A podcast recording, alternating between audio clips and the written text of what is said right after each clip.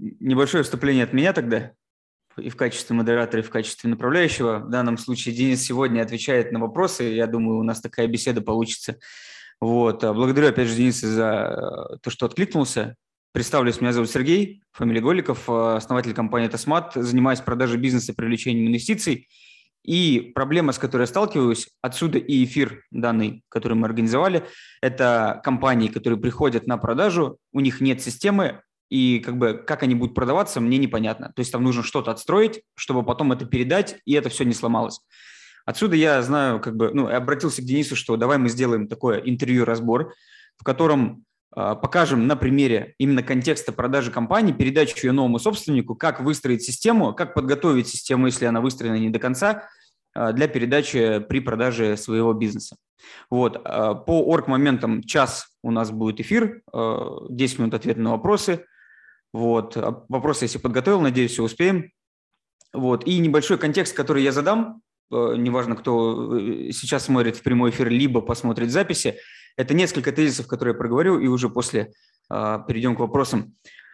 Первая базовая штука, которую нужно понимать, что любой бизнес продается, любой бизнес должен быть продан. Это по моему глубокому убеждению по нескольким причинам. Первая причина заключается в том, что он просто надоедает. Вторая причина э, – какие-то там личные обстоятельства. Там третья причина может быть э, ну, рынок становится маленьким, либо амбиции предпринимателя настолько большие, что он не понимает, как сделать ту сумму, которую хочет в данном рынке, и все равно его будет продавать. То есть многие его закрывают по незнанию того, что можно продать, но его можно продать. Это такой первый тезис.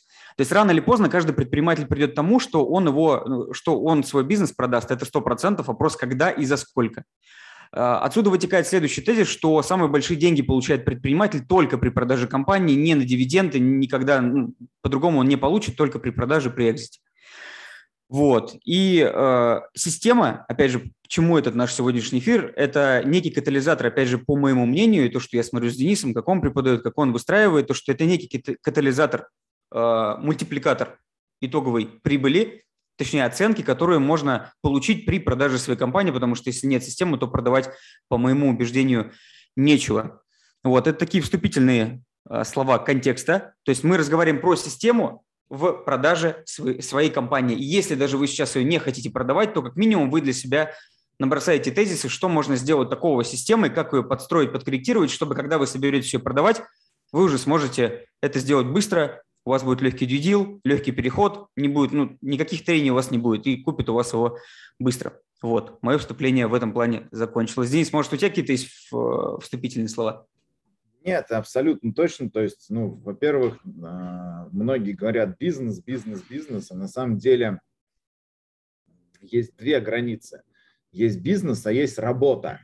Вот работу продать нельзя, а бизнес продать можно. И тут очень важно не путать, а что у нас фактически, что мы создали. Мы создали себе работу, в которой мы сами себе законотворцы, а, или мы создали бизнес. То есть вот бизнес как раз можно продать, работу нельзя.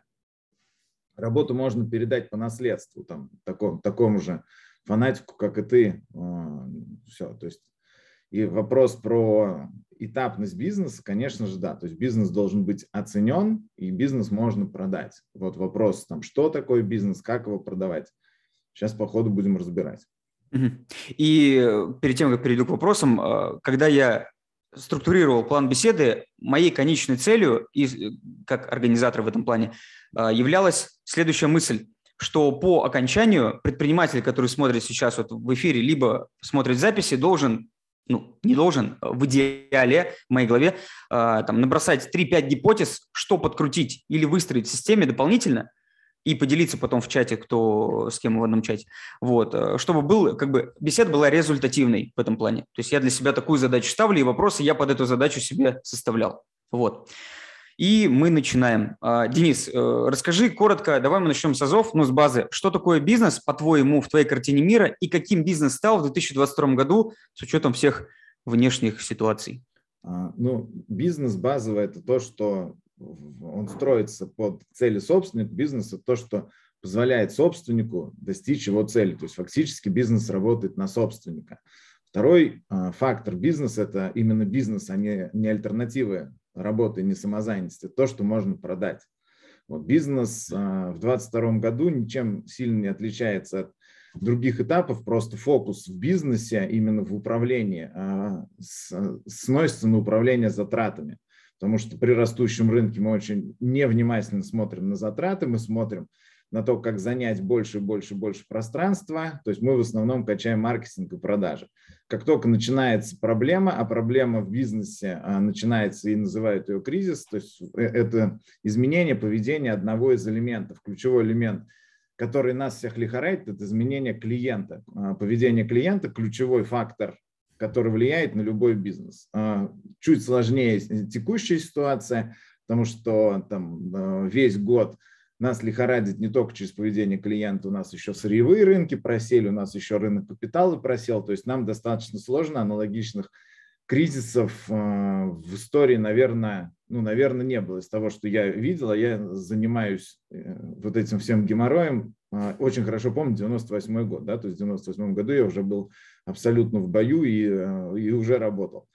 Вот. И а, сегодня просто время издержек, сегодня время управления, время а, недопущения ошибок, время принятия быстрых решений на основании цифр.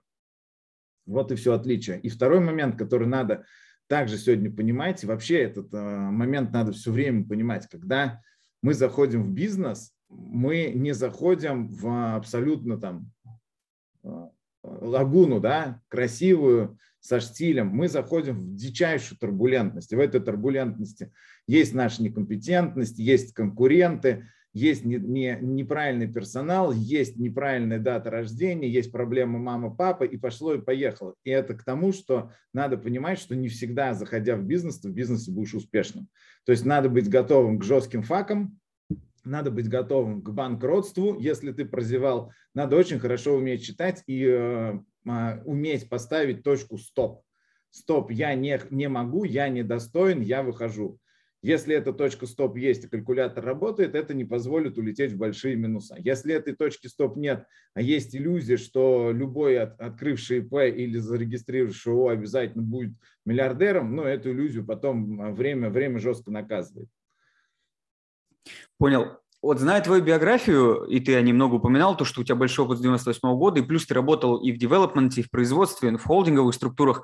Скажи, пожалуйста, чем, э, ну, мы все хотим стать большими, э, ну, по большей части все, то есть или в группу компаний, или в одну компанию большую, как-то может слиться с кем-то, короче, сделать какую-то структуру, ну, то есть заработать много капитала. Вот чем отличаются холдинговые вот эти структуры э, от мелкого бизнеса с точки зрения, возможно, системы Э, управления, как они смотрят вообще на рынок. Вот э, что нужно сделать сейчас предпринимать, чтобы он понял, чтобы прийти вот к этому большой, как бы большой структуре, которой много денег, много капитала, много активов, из того маленького состояния, в котором мы находимся сейчас. Чем вот отличие и чем может быть сходство? Уровнем геморроя и уровнем риска. Ну, то есть э, все большое, оно большое на входе, то есть большое в плюсе, большое в минусе. Большие чеки, большие обязательства – это э, ключевой фактор, то есть это в, чем отличается большое от маленького. Просто все большое. Второе, чем отличается большое от маленького, у больших немного другие метрики. Если маленький, так как он растет, он ищет точку роста, то большой ищет точку не потерять. То есть маленький ищет, как создать, большой ищет, как не потерять. И а, метрики маленьких, вот когда ты разговариваешь с маленькими, они раз, интересно очень мыслят. Первый достаточно глупый вопрос, а какая у тебя выручка? Да какая разница, какая выручка? Есть компании, у которых миллиардные выручки, просто миллиардные. Вопрос не какая выручка, а есть ли в этой выручке банально прибыль. Вот. Но все почему-то мыслят выручка. И это мышление. А какая выручка?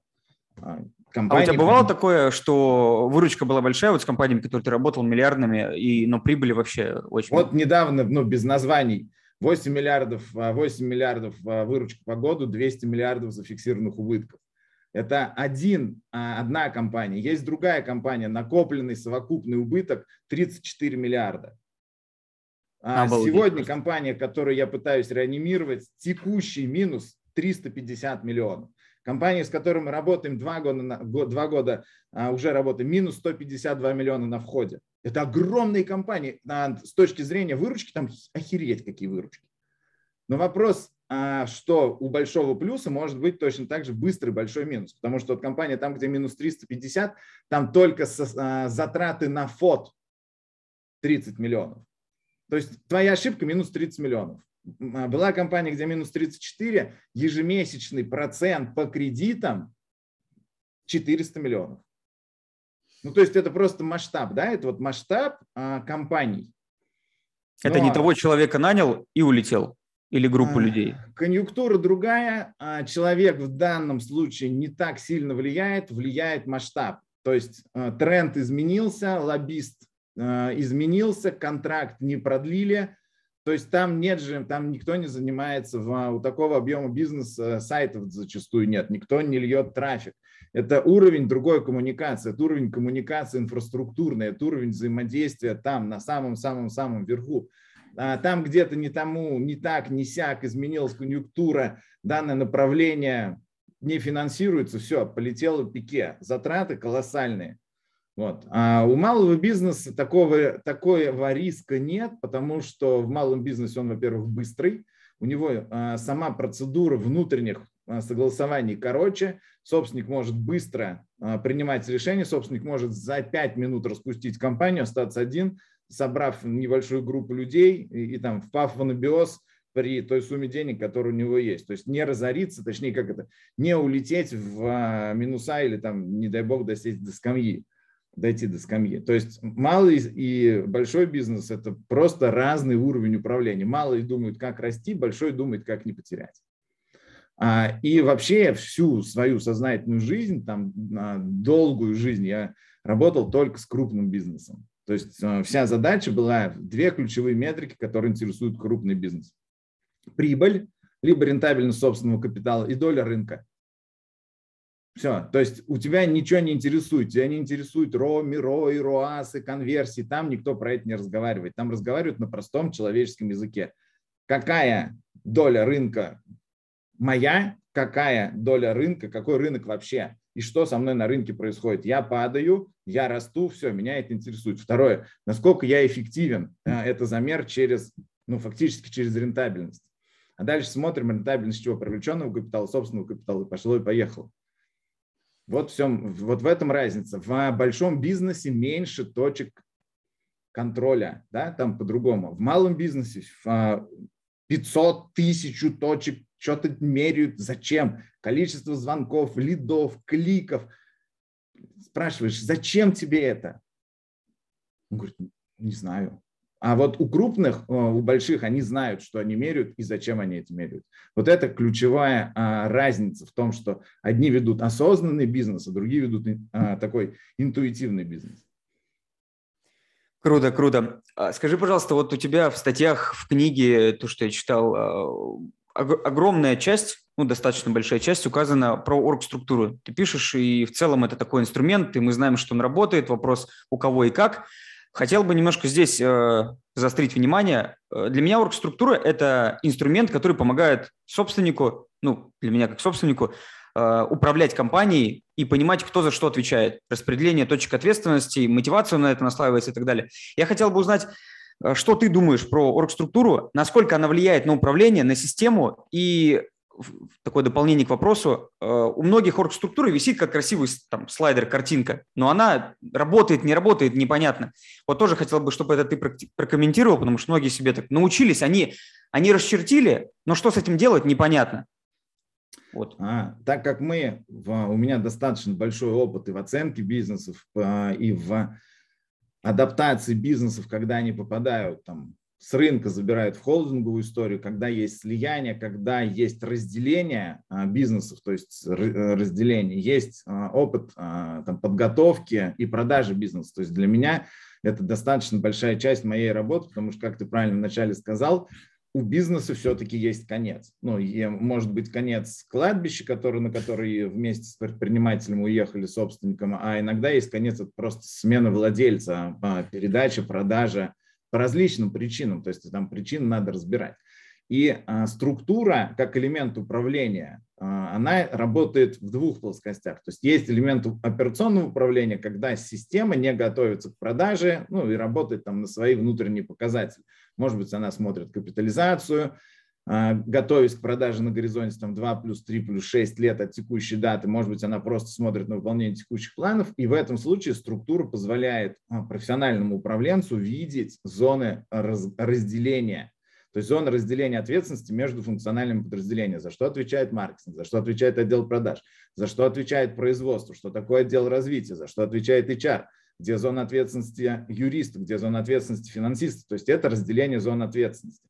А, э, это первично. То есть со структурой надо уметь работать, она зонирует а, фактически бизнес-процесс. То есть структура позволяет увидеть две вещи. Кто под кем по уровню власти и кто за что отвечает по, по процессу слева направо, от, от появления клиента до выполнения перед клиентом обязательств. Вот, ну, ну, то есть структура – это не просто так. Структура – это квалифицированный запрос. С ним надо, с этим запросом надо правильно его с, а, объяснить и правильно понять, как работать. Потому что многие рисуют структуру. Вот самый дикий запрос, который у меня был, а мы за чуть меньше а, двух лет разработали 172 структуры. То есть 172 структуры, 172 компании через нас прошли с точки разработки структуры. Вот сегодня мы собираем а, очень крупный холдинг юридический, там 6 направлений, это чуть-чуть больше тысячи сотрудников.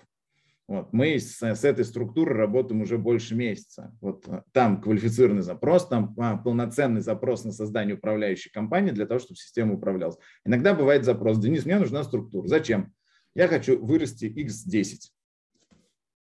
Бинго, чудо, нарисовал x10. То есть у некоторых вот такое ощущение. На самом деле структура нужна управленцу, который понимает, как с ней работать. Второй момент, структура нужна обязательно при подготовки бизнеса к продаже. Потому что когда ты объясняешь потенциальному инвестору, покупателю тот же самый маркетинг, а у него в голове операционный маркетинг, стратегический маркетинг.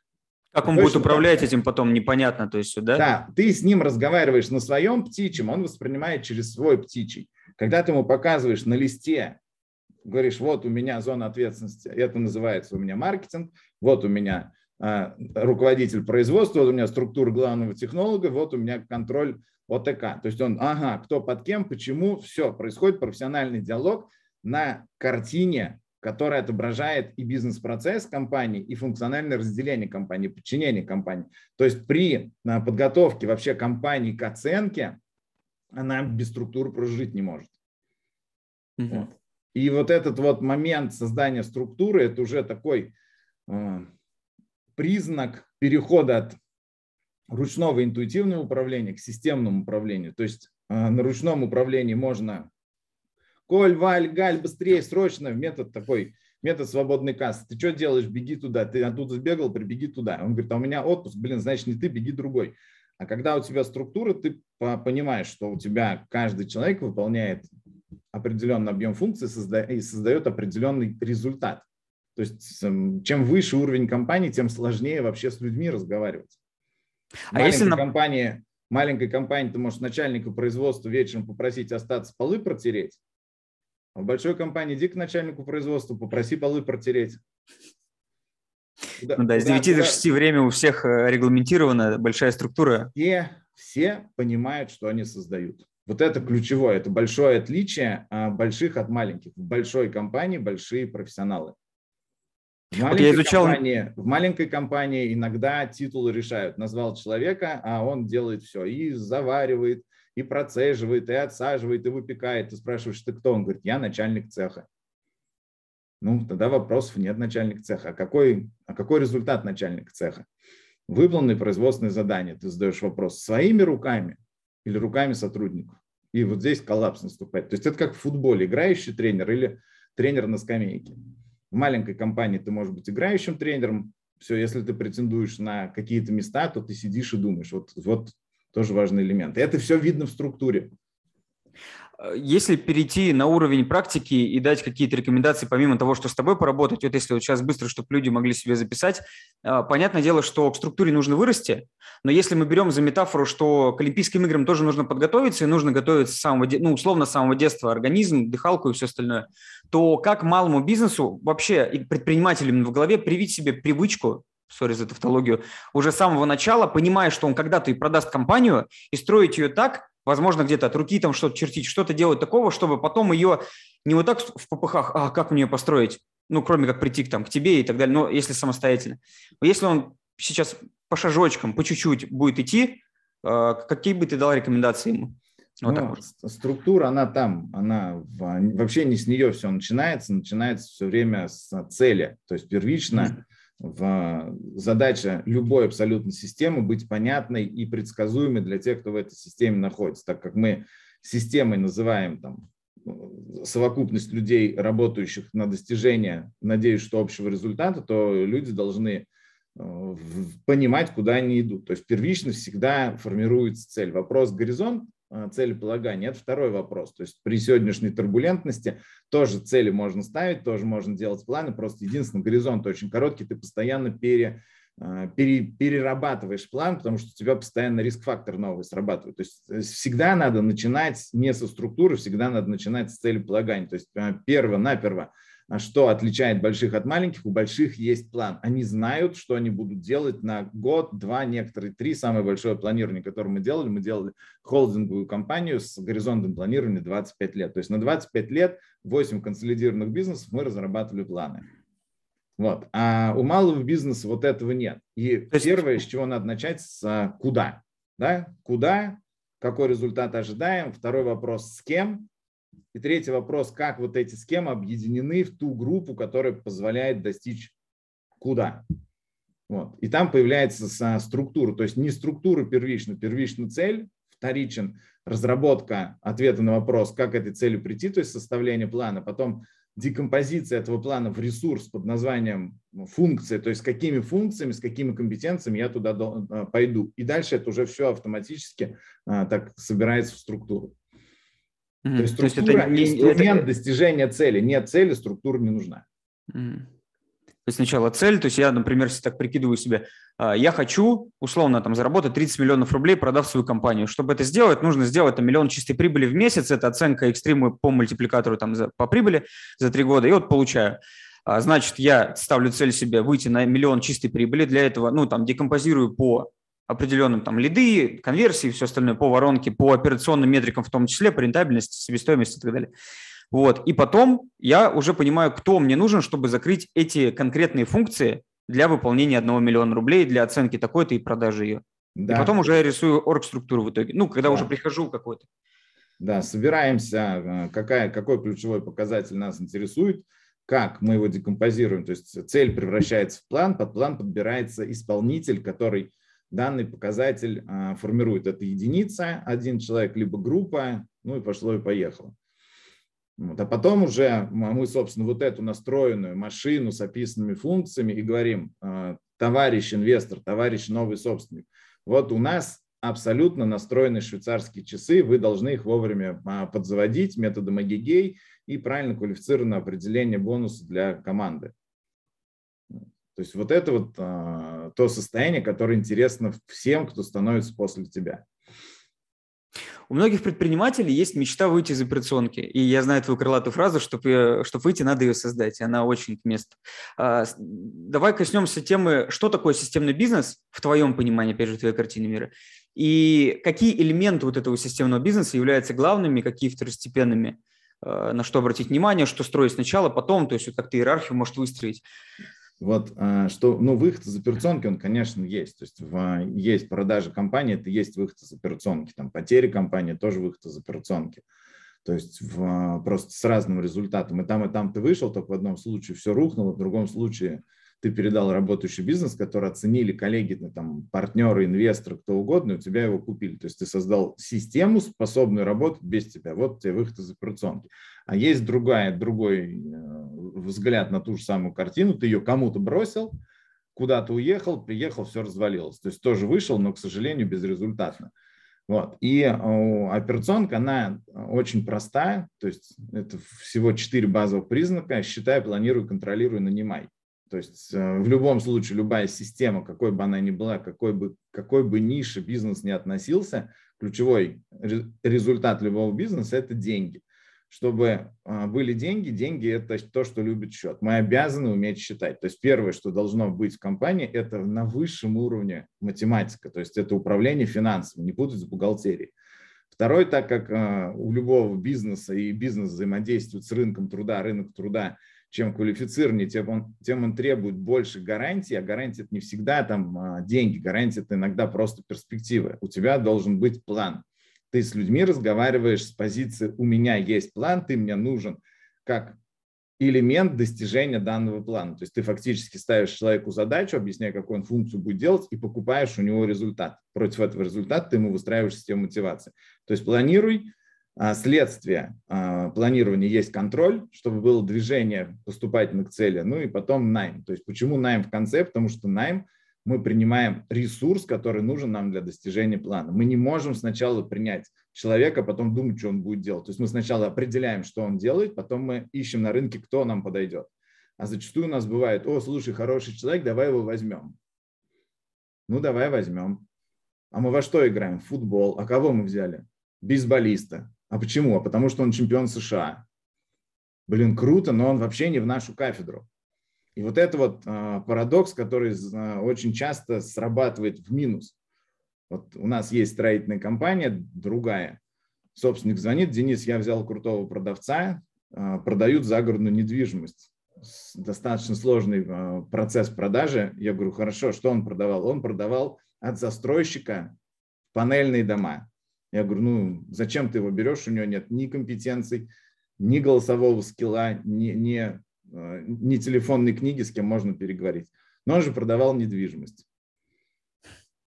Я говорю, ну я продавал спички, ты меня берешь на, фаб, на продажу леса. То есть одно и второе деревянное, но это просто разные формы продажи. То есть каждый раз ты должен четко ответить на вопрос, а кого я хочу, кто мне нужен, и не смотреть на то, что тебе принесли в резюме. Вот. То есть ищешь под свою задачу, поэтому есть планируй, контролируй и только потом нанимай. Ну и наверху, конечно же, считай. Вот будет система. Это система операционка, вот это вот великое состояние операционки. Потом есть еще один кусок, там, где кусок развития. Это там, где собственник думает, а куда он будет двигаться, как он будет развиваться, ну и пошло и поехало. Вот у меня отсюда сразу возникает вопрос, а почему многие предприниматели ходят на курсы, учатся, э, но в итоге все равно либо делают не так, либо не делают совсем, вот немножко эту часть затрону, потому что курсов много, там, выстрои систему, выйди из операционки, начни жить вот этой свободной, кайфовой жизнью, хотя я в операционке ничего плохого не вижу, если ты на своем месте занимаешься своим делом, что тебе внутри можно дано. Ну, это такое, опять же, мое представление. А почему не получается построить? Почему вообще к тебе обращаются? 192 человека – это достаточно большое количество предпринимателей. Почему они идут к профессионалам? Хотя по факту, ну, как бы логически мы можем все мыслить. Ну, там, причинно-следственные связи, я так думаю, могут, могут выстраивать все. Но почему идут кому-то, либо выстраивают сами, но делают это плохо, либо вообще не выстраивают, даже после ну, курсов. Каждый же по своей природе, ну, нельзя все уметь. То есть мы же идем точно так же к врачу, мы идем к парикмахеру, мы там куда, в спортзал, к тренеру идем. Потому что у нас есть квалифицированный запрос, при этом мы хорошо белим, красим, вводим машину, управляем компанией, считаем, создаем креативы. То есть мы что-то можем, а что-то мы не можем. И вот научиться всему – это абсолютная бестолковая трата времени. Вот. И когда человек разумный, он понимает, а что он может, а что он не может. То есть э, многие идут учиться всему. Это вот все равно, что меня сегодня отправить, настраивать там Яндекс Директ. Да я в жизни никогда не сяду. Ну, то есть я, конечно, могу, но это не мое. Я точно знаю, что я хочу получить, а дальше я уже ищу как. Вот. И точно так же здесь. То есть кто-то, э, для кого-то взгляд со стороны – это самое ценное. Посмотри мою структуру, проведи аудит и дай мне обратную связь, что я сделал не так или кто у меня не на своем месте. Это еще одна точка.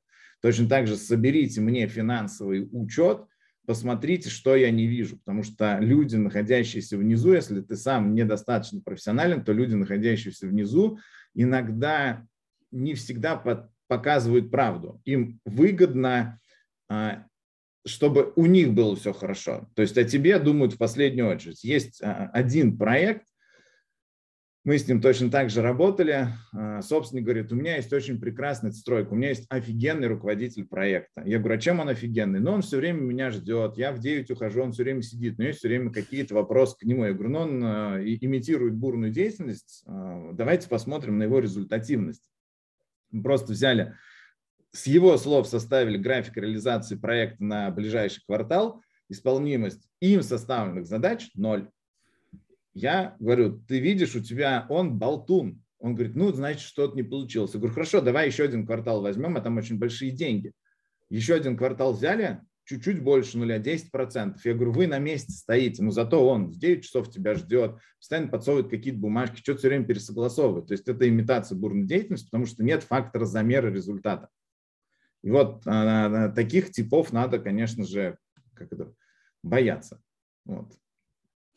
А, такой вопрос сразу назрел. Вот э, представим, что я продаю сейчас свой бизнес, и ты выступаешь моим консультантом в плане структуры. Вот как ты бы мне порекомендовал по шагам, э, там, с, давай так, как бы ты порекомендовал мне по шагам передавать свою структуру новому собственнику без потерь? Вот у меня такой вопрос ну, был, когда я тоже готовился да. к э, интервью, мне прям это волновало. Я вижу, как передают многие, там, знакомые, кто продает компании. Вот. Не всегда это происходит э, со знаком плюс, потому что много трения, э, процесс растягивается во времени, когда много что непонятно. Вот как это сократить, убрать потери, чтобы приемка была вообще, блин, кайф вообще, супер, я прям рад. Ну, мы это вот, мы создавали и продавали. Ты продаешь, если с той стороны нормальный человек, а мы всегда продавали нормальным людям, то как бы ты ему что ни рассказывал про все показатели, про все, все, все это, ну, это болтология. То есть все понимают, что все это э, нарисовано. Вот. И мы продаем, когда что-то, мы продаем с сопровождением. То есть вот когда мы продавали одно из производств, э, условие было следующим. Я на 11 месяцев остаюсь там. Хм, как операционный. денег отнесли в вот этот э, ну, буфер гаранта. То есть действительно ли это то, что мы продали.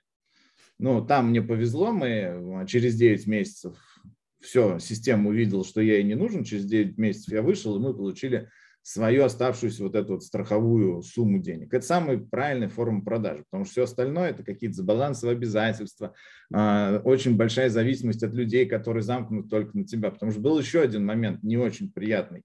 Мы реструктуризировав одно из предприятий, случайно попали под недружественное поглощение, можно назвать рейд. И там было все от обратного. Там был силовой, силовой заход, крупные, крупные люди в э, структуру компании большая, это производство, там около 500 человек сотрудников. Зайти-то они смогли, то есть с точки зрения юридики они нас поймали, но с точки зрения результата ничего не получилось. Сегодня этого предприятия нет. Оно остановилось, потому что они не согласовали с теми, кому принадлежал ресурс ключевой, кому принадлежала душа, они не договорились. А свою душу они туда привнести не смогли, они думали, что люди бараны, которые просто будут работать. Люди, блин, это, это золото, с ними надо разговаривать, их надо любить, они должны понимать, а что происходит. Вырвали душу и сердце, все остальное остановилось. Стоит машины, станки, механизмы, отлаженные технологии, людей нет. Завести новых людей невозможно, преемственности нет. Все, остановилось, разрушилось. Сегодня его вообще физически не существует, этого предприятия. Его потом продали как девелоперский проект. Вот по поводу передачи ты сказал очень важную вещь, э, что бывают случаи достаточно частые. Предприниматель продает, а новые, ну, как бы люди увольняются потом по какой бы то либо причине, даже если деньги остаются все те же самые, условия и так далее. Вот как собственнику, который продает свою компанию, может поговорить с сотрудниками, объяснить, но сделать так, чтобы они, может, не уволились. Это вообще возможно? Нет. С твоей точки зрения? Нет. Ну, мы, ну, я говорю, у меня практика просто сумасшедшая. В часть людей а, любят тебя. Ну, просто они к тебе привыкли. И когда ты уходишь, они говорят, а я больше не хочу. То есть я имею а, радость и благо нахождения здесь, потому что я лично общаюсь с Сергеем, потому что у меня есть право к нему зайти в кабинет, поражать, задать вопрос, и он никогда на меня не орет. Приходит новый человек, все то же самое, но у тебя начинается добрый вечер, потому что характер другой, отношения другие, у него новые люди, которые, а, которым ему близки, с кем он, ему приятно работать. Почему замена зачастую тащит за собой все время, когда э, заходим, я спрашиваю вас, какая команда? Ну, у вас вот э, мы сделали слияние одной небольшой строительной компании в один холдинг. И когда мы оценили строительную компанию, ну, все понятно, там директор по строительству, руководитель проекта, начальник ПТО, начальник сметно-договорного отдела, все вроде как у всех. Но я понимаю, что те люди с нами работать не будут. И задача наша была воссоздать вот эту первую линию, перехватить управление, удержать людей, которые внизу фактически знают, как это все работает, и медленно интегрировать. Вот слово медленно интегрировать заняло год и четыре месяца.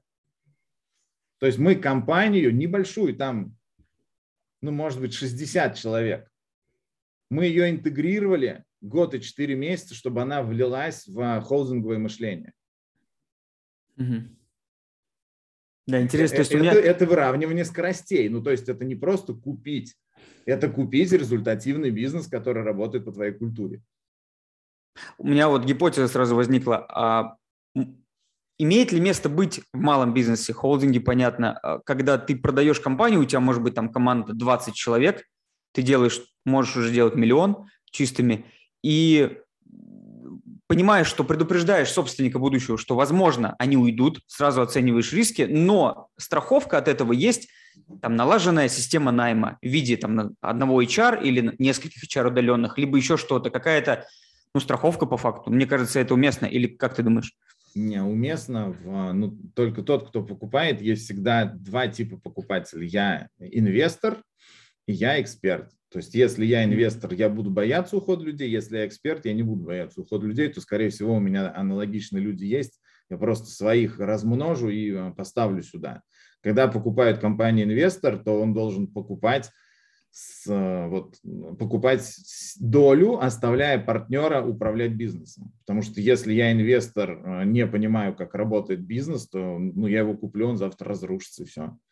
А найм не найм, то есть э, хорошо настроенный HR, он опять должен гнать людей на кого-то. То есть хорошо настроенный HR гонит трафик кандидатов на экспертного управленца. То есть если я не понимаю, что делает там бригадир строительной бригады, то мне хоть кого пригони, я не знаю. А если я знаю, то, конечно же, это для меня приятный бонус, что у меня выстроена система найма. Вот, и всегда возникает вопрос, ты кто? Ты покупаешь экспертно или ты покупаешь а, инвестиционно? А, потому что если ты покупаешь экспертно, то у тебя внутренний а, мотив может быть разный. Ты можешь не покупать систему, ты можешь купить базу, ты можешь купить технологию, ты можешь купить станки, ты можешь купить в, там, территорию. Если ты эксперт, ты покупаешь, о, не эксперт, если ты инвестор, ты покупаешь готовый бизнес, направленный на приумножение твоих инвестиций. И вот в, в инвестиционном заходе там чуть-чуть сложнее, потому что ты не эксперт, у тебя рисков очень много. Вот у нас сейчас в оценке, в оценке есть компания уникальная. А, ко мне обратился собственник, говорит, Денис, ну и дальше по классике. Мой конкурент хочет продать компанию, потому что... И дальше там он э, хочет выйти, купить другой бизнес. Ну вот это всякая дичь, то есть все врут одно и то же. А, я говорю, слушай, давайте посмотрим на бизнес через разную призму. А что есть в бизнесе? Это не производственный бизнес, это такой маркетинговый бизнес на, ну, агрегатор, а, агрегатор там определенной категории специалистов. Есть сайт, хорошо, хорошо, сколько это стоит сайт? Есть э, органика этого сайта, это круто, на нее там есть уникальные заходы, здорово в те, кто выполняют работу на территории, они принадлежат этой компании. Нет, это подрядчики, которым перекидывают заказ, собирая за это комиссию. Так, что еще есть? Есть собственник, ну он ушел. Так вопрос, в чем бизнес? Бизнес только в сайте. Давайте оценим сайт и купим сайт. Потому что вся вот эта вот иллюзия там каких-то денег, выручек, прибылей, она растворяется. Продать собственник данный бизнес никому не может, кроме своему конкуренту потому что другой человек не зайдет, собственник выходит, а твердого ничего нет, кроме сайта. Ну и мы этот сайт купили там, сейчас мы его э, дотрясем, и вместо большой оценки мы, наверное, раз в 20 ее понизим. То есть дойдем до методом оценки через э, создание аналогов. То есть сколько бы я по потратил на создание данного сайта и сколько времени уйдет на его вот эту вот органику. А, оценим его там условно в 5, 7, 10 миллионов, сделаем дисконт процентов 25, ну и заберем. А вот говоря про активы, э, хорошо, что ты упомянул, э, какие активы нужно создавать предпринимателю, вообще даже с самого начала бизнеса, чтобы не было так, что есть по факту только сайт, остальное все на субподряде, ну и бизнес стоит э, ничего, ну кроме как сайт. Ну, а, а, все зависит от того, что мы создаем. Мы создаем операционную прибыль, не неся убытки, не неся риски. А, быстро развернулись, быстро свернулись, подрядчики самый то. То есть опять всегда вопрос, что мы создаем. Мы создаем машину тяжелую, сложную, которую можно потрогать, а ее потом могут оценить. Капитализацию играем, да, тогда это там утяжеляем. То есть всегда вопрос к собственнику, что он хочет. Он хочет быстро, у него есть идея, он не хочет заморачиваться с людьми, он генерирует идею, дальше он привлекает подрядчиков. Этот бизнес продать нельзя, это альтернатива работы. Либо он а, полностью уходит в создание активов, а, и дальше под активами можно смотреть все в зависимости от бизнеса. Если это производство, производственные активы, если это там в интернет какой-то ресурс, это, соответственно, платформенно-сайтовые активы, то есть э, покупают активы людей, покупать никто не покупает, люди никому не принадлежат. В 1961 году 1800 закончился владельческий строй. Вот, то есть, соответственно, людей купить нельзя. Это некий бред, что говорят, я вам продам компанию с людьми. Нифига. Мы столько, сколько раз делали заход в компании, людей остается 20%. Все остальные уходят. Самые преданные уходят, получается. Ну, Такие. уходят те, кто не готов мириться, что новые а, новая власть, новые правила. Ты же на... Они в старой компании заработали себе репутацию. Мне их репутация ничем не подтверждена. То есть а они для меня ноль. И Доказывать они надо, заново что ты... перезагружаться. Зачем им заново перезагружаться? Они просто психуют и уходят. А вот если говорить про активы, ну, систему с точки зрения активов, она вот, вот, как бы вообще система, она может быть активом?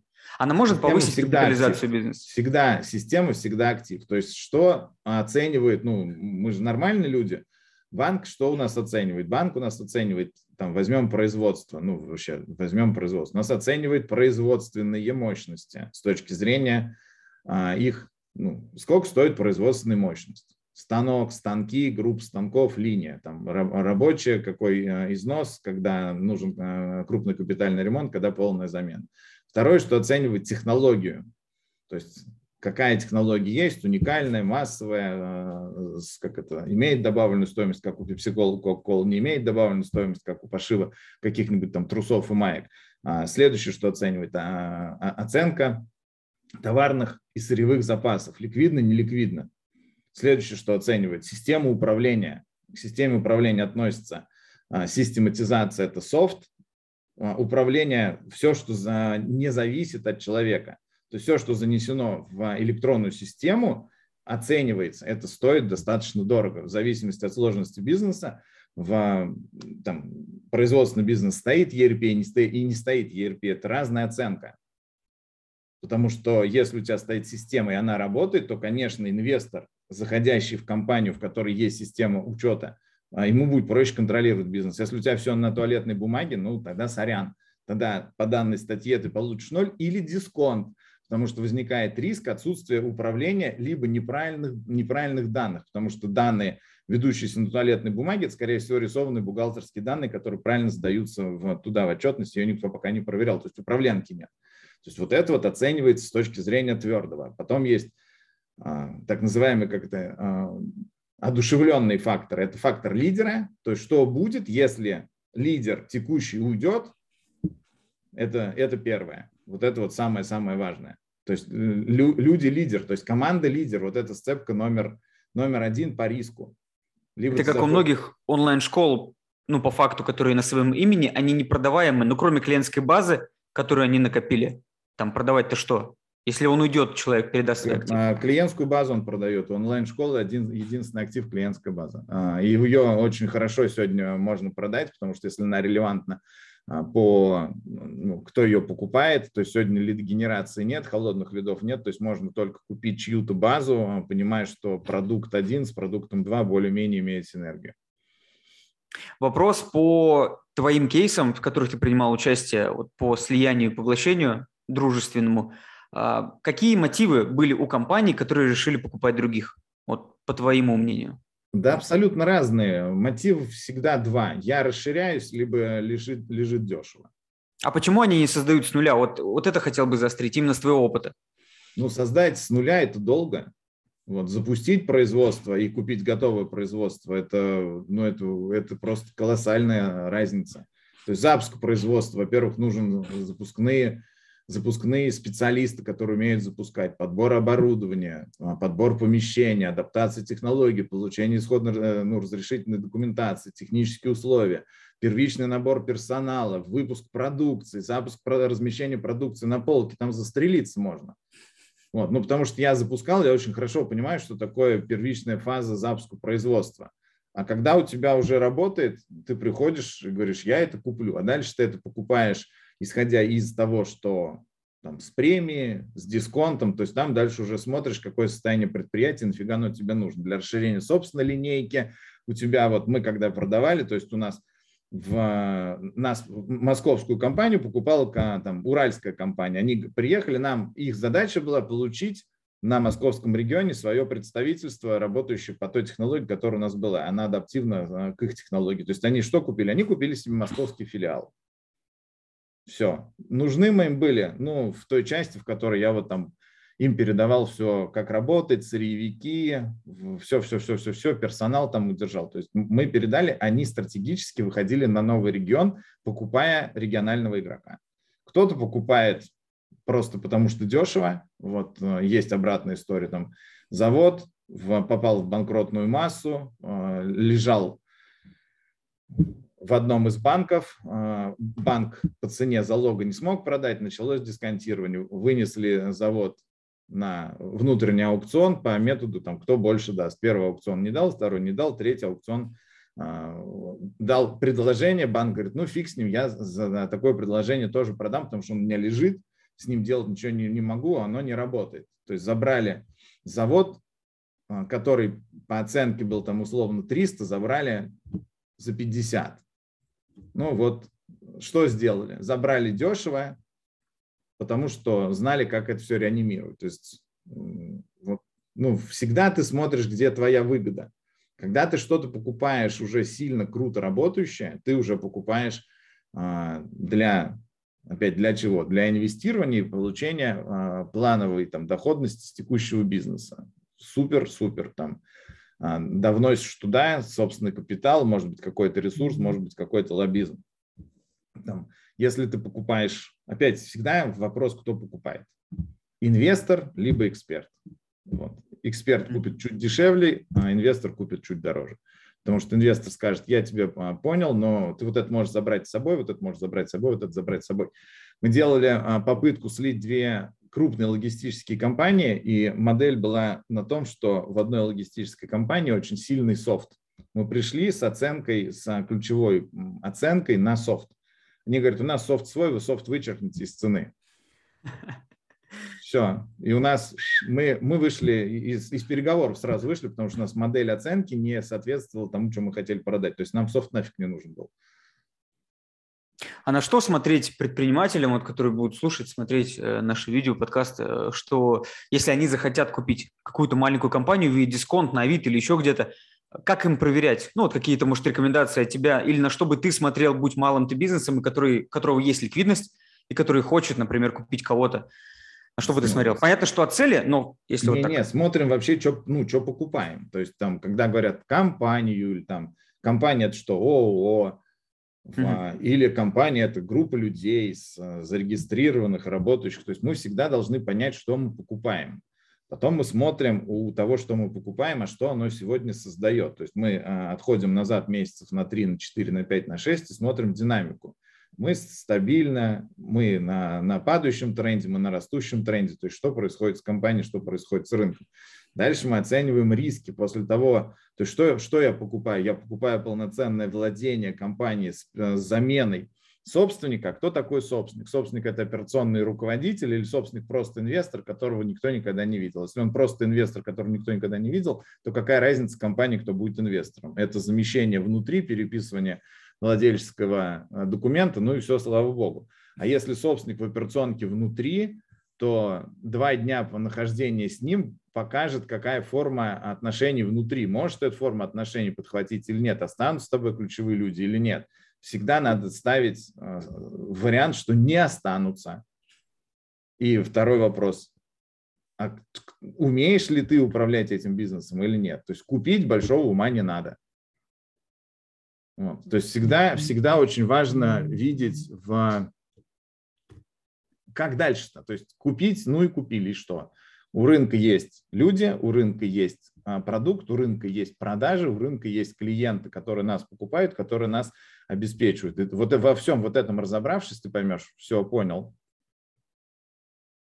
Вот у меня вопрос э, такой лично от себя. Я там состою в одном сообществе покупателей готового бизнеса, и сейчас присматриваю а, приобретение производств в легкой промышленности, больше в военке, назовем так, а, который плохо дышит, который можно улучшить, увеличить оценку и продать. То есть э, как, как это все сделать, понятно, это будет с привлеченным заемным капиталом, но я не производственник, я по большей части финансист слэш-продавец, это мои сильные черты. А, значит ли это, что нужно сразу озаботиться, как мне найти там, операционщика, операционного директора, и где его найти, как найти, как это брать, и ставить его на место. То есть какой-то релевантный опыт у него должен быть и так далее. Такое ну, просто... На производстве не, не, не операционный директор нужен. На любом производстве нужен главный технолог.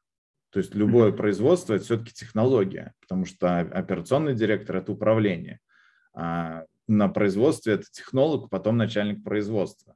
А потом только операционный директор. Он mm-hmm. там наверху, и то и то может быть, может не быть.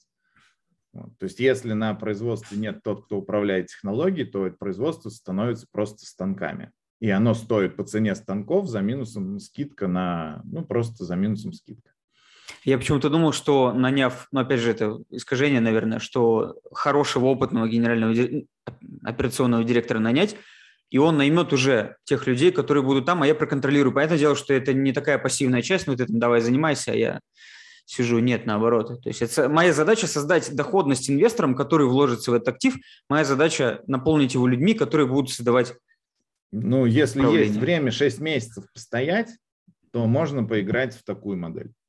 Нанять операционного директора, потом операционный директор пойдет нанимать э, технолога производственного директора, а вдруг он допустит ошибку, а у него э, зарплата 300 или 500 тысяч в месяц, ну и пошло и поехало. То есть директор ставится над системой, а не директор создает систему. Систему mm-hmm. создает тот, кто выкупает. Вот мы забираем предприятие, mm-hmm. я четко понимаю, что я могу забрать на себя функцию управления, но я не могу забрать функции технологии. Первый вопрос, где я найду технолога?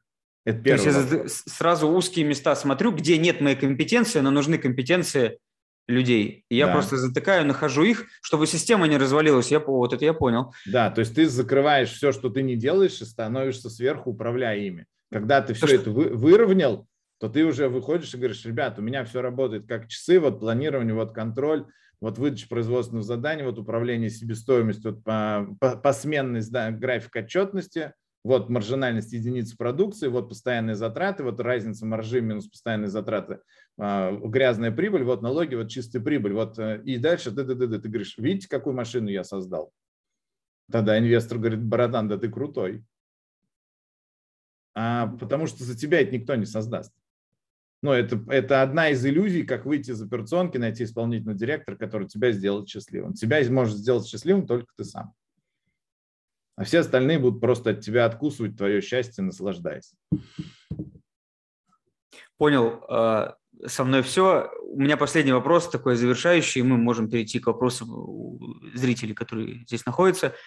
А, какие бы рекомендации ты дал по построению системы, помимо того, что прийти к тебе, это, разумеется, я рекомендую, знаю тебя очень давно, еще со времен БМ и МЗС, вот, у тебя мои знакомые учились. Какие бы рекомендации ты дал предпринимателям, хотя бы самим, если у них даже нет денег, например, на тебя, или есть, ну, там, жмут, не... короче, что делать им сейчас, чтобы готовиться, и, условно, через год они смогли уже перейти к продаже, которая тоже там будет идти, может быть, три месяца, в зависимости от оценки, может быть, больше. Ну, смотрите, то есть э, управление, ну, для меня предприниматели, бизнесмены все-таки разные люди.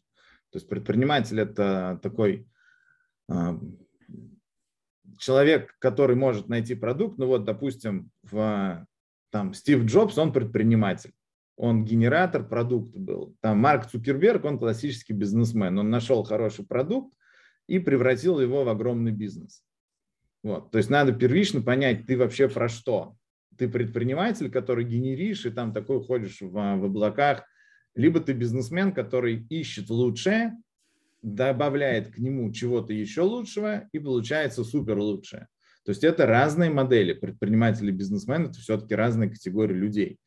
Вот. И э, дальше от этого отталкивается, а, а что ты хочешь? То есть ты хочешь, если ты предприниматель, создать на базе своего продукта большую машину, ты видишь потенциал, для этого тебе нужен инвестор или инвестор как капитал, или инвестор а, как еще твой партнер с функцией управления, то есть всегда ты добавляешь к себе, кого, кого тебе не хватает. То есть тебе не хватает денег, где их взять, тебе не хватает управления, где их взять, тебе не хватает производства, где взять. То есть можно собирать абсолютно разный конструктор из партнерско, а, партнерско-финансовый вот этот пятнашечки пазл собирать.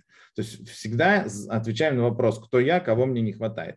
Ну и второй вопрос, от чего я хочу, то есть чего я хочу на, на горизонте. Потому что продажи бизнеса, вот мы в Казахстане работали, там это единственная категория, а, массовая категория, когда говорят, я говорю, а что вы хотите? Там, я хочу через 6 лет продаться. Я говорю, все супер. А, говорю, какой целевой показатель? Я хочу вот такую оценку бизнеса, я говорю, а вы продаете целиком? Он говорит, да, а, готовим к продаже целиком. То есть еще ничего нет, но уже думают, как продать. Супер, блин, конечно, супер. То есть ты просто сразу изначально выстраиваешь правильно работающую машину. А у нас так нет. У нас иногда продажа – это бег от собственной проблемы. Я продаю. Блин, а что ты продаешь? А продать-то нечего, потому что поюзать нечего. Вот. И а, всегда возникает вопрос. То есть идеально надо сразу создавать такой порядок, а, свой порядок там с привлечением кого-то, но в этот порядок, чтобы мог зайти другой человек, посмотреть, сказать, о, я понял, как работает, там, да, я с радостью зайду в этот бизнес, там, заберу функцию начальника производства, или, о, крутой бизнес, я готов в него проинвестировать, я вижу в нем потенциал. То есть любой уровень порядка позволяет внешнему человеку максимально быстро разобраться, что вы создали, и максимально быстро поверить. Потому что когда потрогать нечего, а только на уши, сегодня нам на уши столько лапши вкидывают. Вот. И любой там, предприниматель, бизнесмен, он собирает э, там, собственную систему учета, он рисует собственную структуру. Пусть рисует свою, правильную, неправильную, но понятную ему. То есть не надо нанимать чужого э, волшебника, который придет, что-то намулюет, скажет «О!» и ушел ты с этой О пришел к партнеру, к инвестору, говоришь, у меня есть О. Он говорит, действительно О. А как работает? Говорит, не знаю. Вот это не работает. То есть делайте под себя, не хватает компетенции, там, привлекаете с рынка, но под себя. Чтобы можно было потом объяснить, а значит передать но без мы искажений. делаем все для себя, да, вот мы для себя. Я там, мне нужна рубашка, я ее могу шить, но она, наверное, получится говенная. Но я говорю, шейте мне вот такую. Мне шили, потому что я являюсь квалифицированным заказчиком. И здесь точно так же. Ты являешься квалифицированным заказчиком, ты говоришь, я хочу вот это. А дальше ты принимаешь решение сам или, или с кем-то, но для себя. Ты можешь рассказать ту историю, которую создал сам, либо для себя. А не так, что кто-то что-то нарисует. Нарисовать, что хочешь, могут нарисовать. То есть самое главное понять, что ты делаешь все для себя, там, а второй вопрос, своими руками или руками, ну, или за собственные деньги. Вот верите в себя, не, не верите в волшебство. Если совсем очень просто. Спасибо. На этом основная часть вопросов закончена. Я для себя почерпнул много инсайтов, осталось после эфира их записать. Вот. Если какие-то вопросы есть у зрителей, то welcome.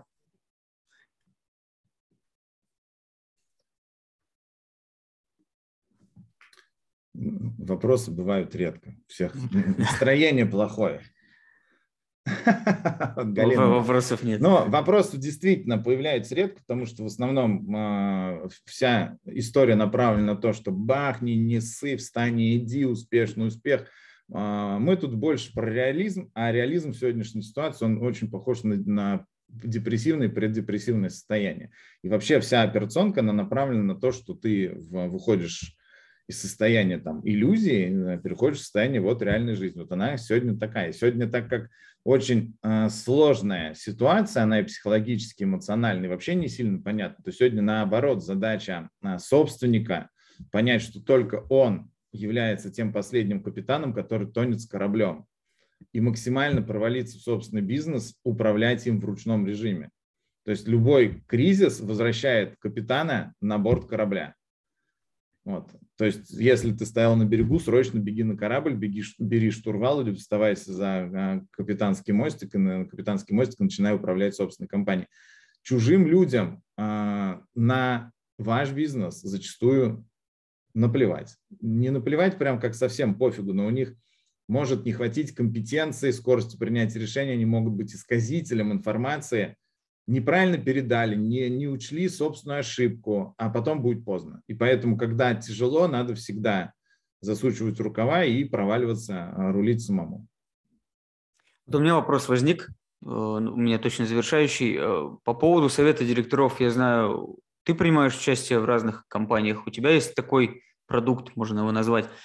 А, есть ли такой вот инструмент совет директоров, применим ли он для малого бизнеса, если давать не деньги, а долю, даже минимальную, ну, так называемый борт на красивом языке, типа на борт пригласить самых крутых людей и сделать совет директоров, которые будут тебе помогать расти. Это очень крутая штука, она, ну, она волшебная, то есть это прям, я с ней столкнулся, мы делали крупный проект, ну, такой федеральный, это был как раз кризис 8-9 год, и тогда я первый раз увидел, что такое совет независимых директоров. Это когда ты приглашаешь людей, а, которые не зависят от тебя. Ну, то есть ты можно сделать совет директоров из менеджеров, это одна форма совета директоров, но они зависят от тебя. Вдруг что-то не скажут, вдруг боятся, вдруг побоятся тебе предупредить о том, что этот контракт подписывать нельзя, потому что в нем убыток. Ну, у них своя система безопасности, им выгодно, чтобы они были с тобой, а там Выживешь ты или не выживешь, да это пофигу. А когда формирует совет независимых директоров, это уровень людей, которым доверяет собственник,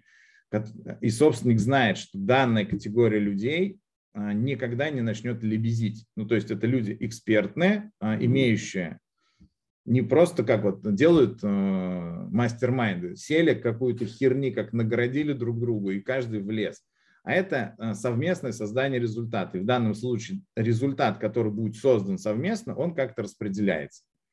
Вот. Это очень крутая штука. Да, она работает, и у этой истории очень большое будущее. Да, в Америке это распространенное явление, это нормально. У нас это вообще, как и продажа бизнеса, я когда зашел в эту нишу, когда начал прям очень глубоко погружаться, я понял, что мы небо и земля. В Америке вообще самые долгие союзы, по-моему, около 50 лет существуют. То есть все бизнесы, включая того же самого Цукерберга, в Билла Гейтса и всех-всех-всех наверху, они входят в аналогичные структуры, потому что это люди, работающие с другими людьми. Когда ты уперся в потолок, а рядом с тобой иногда недостаточно компетенции, ты выходишь вот в такие вот а, микросообщества, там от трех до десяти человек, и погнали, и погнали. Это, ну, это очень крутая форма. Ее пытались адаптировать, ее она называлась в России R2, mm-hmm. вот, но она просто не прижилась, там не знаю почему. Да, про совет директоров я бы отдельно прям записывал с тобой видео, потому что я, знаете, есть чем поделиться, и этот вопрос, ну, для меня как точно, он такой на, на, назревающий, потому что я понимаю, что у меня вот как раз та задача, что я хочу продаться, а, либо, до, ну, скорее долю, не, не весь бизнес, а долю, я знаю, кому, как продаться. У меня в этом плане есть такой стратегия долгая. И нужен борт. Поэтому я вот активно слежу за разными людьми и думаю, кого бы пригласить себе за долю, чтобы расти быстрее. Скорее, мне нужны компетенции от людей и их связи. Это мой основной запрос, не деньги. Да, и это вот как раз, ну, э, это очень крутая форма взаимодействия. То есть иногда ты не можешь взять себе человека на, на постоянку, потому что ну, он там условно дорогой или там очень занят. А когда ты с ним создаешь вот этот вот там союз, то есть фактически что ты покупаешь? Ты покупаешь точечную экспертизу и ты покупаешь мозги. То есть а, тебе данный человек нужен в двух базовых ипостасях. Первая ипостась – это создание плана, это планирование а, через различную призму взглядов, оценки риска, правильности подхода. И второе – это контроль а, результата через анализ отклонений. Все, то есть а, любые мозги работают на то, что они помогают исправить ошибку. Вот мы когда собирали вот этот вот восьмой, девятый год, мы там, ну, нам повезло, просто те, с кем мы работали, у нас была возможность собрать очень большую, сильную команду. И когда мы эту историю менеджерили, то это было внутренний совет директоров – это эгегей. О, какие мы крутые, мы вообще все супер, мы на 3% выросли. Там работают по-другому. Мы не учли этот риск, мы не учли здесь, у нас а, объем там неликвида вырос на полпроцента, это, это, то есть ты работаешь вообще с другой математикой, ты работаешь... Там скорее кнут работает, чем пряник. Ты работаешь, ну, потому что людей позвал на критику, а внутренние тебя хвалят. И ты принимаешь решение, ты хочешь, чтобы тебя зацеловали, или хочешь, чтобы э, тебе показали то, чего ты сам не видишь. И когда ты готов э, видеть то, что ты сам не видишь, ты зовешь тех, от кого ты готов принимать критику, но она конструктивная. И а, там же еще в чем ценность вот этих вот советов. Там ты получаешь не помимо критики, ты получаешь план действий. Здесь не получилось, потому что какой ход? Раз, два, три. Всем выкидываешь на анализ, все такие... То есть, ну, вот это вот работает. Она, это крутая достаточно штука. Кайф, кайф. У меня все, вопросы закончились. Если вопросов нет ни у кого, я очень тебе благодарен, что ты согласился. Мне очень понравился эфир, я реально прям много инсайтов себе сейчас поймал, сейчас буду записывать. Поэтому, несмотря на то, что я нишу достаточно глубоко знаю, от юридической до финансовой части, по дьюдилу, по всем этим штукам, я подчеркнул для тебя, от тебя много нового. Поэтому огромное от меня большое спасибо. Всем большое сейчас спасибо, то, что нашли время в пятницу целый час выделили нам. Все. Все. Всем пока-пока.